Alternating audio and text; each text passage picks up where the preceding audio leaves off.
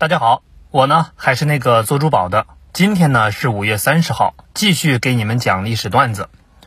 我相信现在很多人，包括我身边呢，都会有做过心脏手术的朋友或者是亲人。众所周知啊，心脏病是非常的可怕，因为在多年前，正是它大幅度提高了死神的业绩。原因呢，其实也很简单，因为当年医生们压根儿不敢给病人们动手术。那为啥不敢动呢？很简单，因为心脏是一直蹦跶的，还紧挨着柔软的肺，那操作稍不留神，那直接就是撕心裂肺了。所以对当时的人们来说，手术就等于超度。于是呢，人们选择逃避。所谓逃避一时爽，一直逃避一直爽。那幸运的是，多年以后，经皮冠状动脉介入法出现了。这下呢，心脏病终于有救了。那有的朋友就会问，说的都是什么？我连字儿都没听明白。对，就是你戴眼镜的那个。其实说白了呢，就是心脏支架。那怎么简单介绍一下这种手术呢？话说，心脏周围有一圈专门给心脏供血的血管，叫冠状动脉。那这个动脉如果堵住，时间一长，心脏就会因为缺血挂掉，那人呢也就没了。所以呢，坚决不能让它堵。那该咋办呢？首先呀，把一根管子从胳膊肘或者是大腿根儿一路呢捅到冠状动脉，然后呢就是三步骚操作。第一步，带支架的管子插到堵的地方；第二步呢，管子充气儿，打开支架；第三步，放气儿，抽出管子，留下支架。这样呢，把堵塞的冠状动脉给撑开。血流呢就恢复正常了。这个说着很简单，其实呢复杂的很，尤其是当年。不过到底是什么样的脑子能想到这种操作呢？好吧，进入今天的正题，那咱们就聊聊这段历史。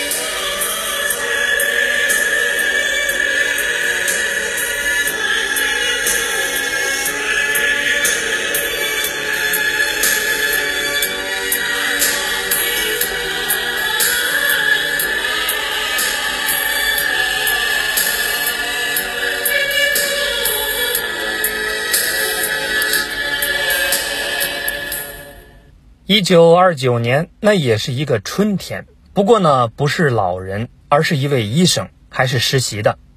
这天呢，他正在德国的一家医院翻书、听音乐，考虑晚上吃点啥。说实话，他看的书呢，有点少儿不宜，描述的是一个让人脖子一紧的实验。法国生理学家贝尔纳把导管插进了马脖子的血管，一路呢顶到了心脏，测出了血压和血氧。书上还说，动物们被插管以后啥事没有，仍然呢是活蹦乱跳的。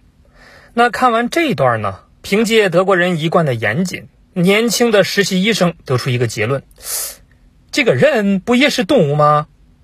那有这个危险想法的德国小伙呢，叫沃纳夫斯曼，正是受到前人的启发，他想在活人身上复刻这个实验。不过这个想法在当时是十分的危险。要知道，当年华佗说要给曹操开瓢治头疼，可是都被处死了呀。嗯，先饮麻沸汤，然后用利斧砍开头颅，取出风弦。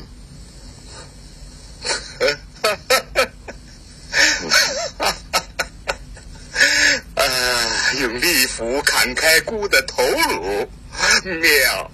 妙，是啊，砍开头颅，取出风险，方可除根。大胆，你你把斧头放下，放下！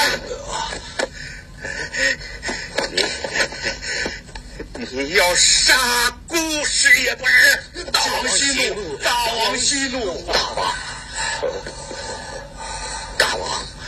可曾听说过关云长中毒箭，伤其右臂？我为其刮骨疗毒，他与马良饮酒下棋，毫无惧色。今大王小可之机，何必惧意呀？胡说！笔痛可以刮，头颅岂能砍开？哎呀，大王，大王息怒！大王息怒！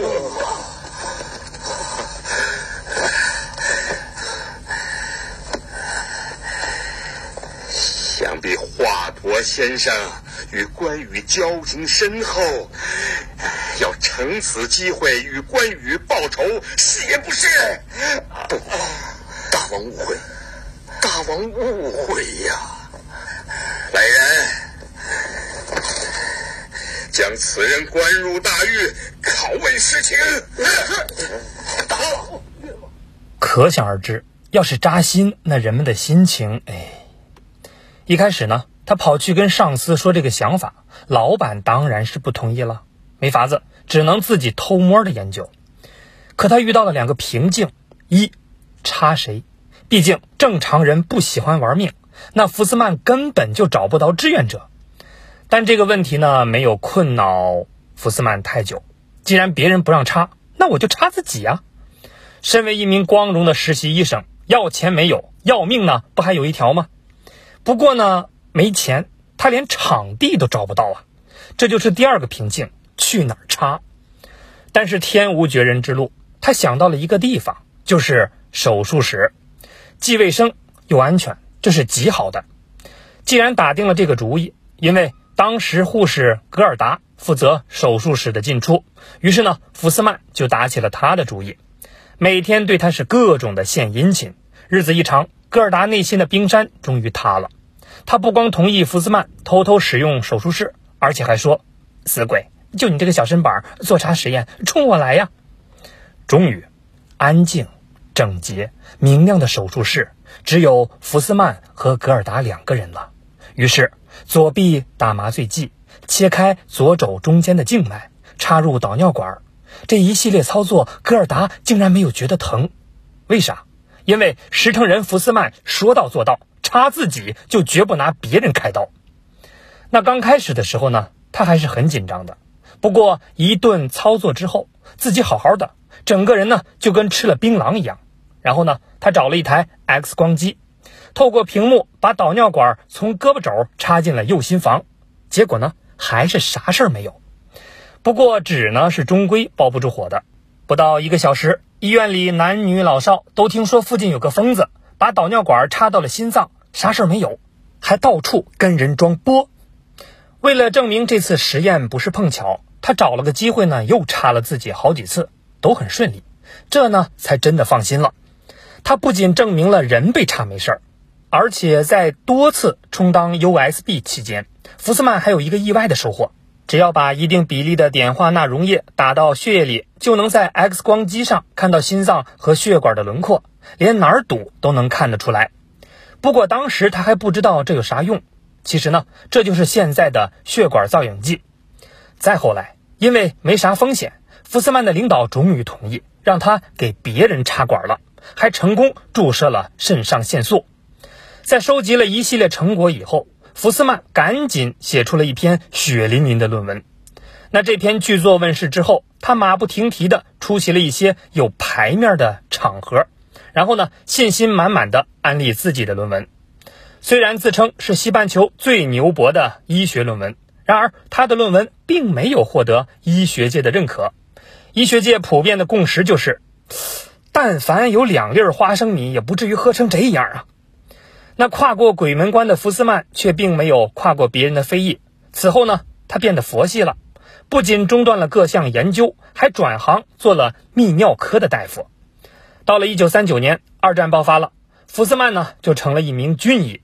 后来呢，也一直没有什么作为，直到1956年，距离他第一次查自己过了二十七年，有人呢就找上了他。原来福斯曼和另外两位美国学者共同获得了诺贝尔生理学和医学奖。这也说明，时隔二十七年，他终于被社会认可了。福斯曼当年的奋不顾身，奠定了如今各种心脏手术的基础，也让无数心脏病患者能够活下去。故事到这儿呢就结束了。他告诉了我们一个道理：是金子总会发光的，是吧，老铁？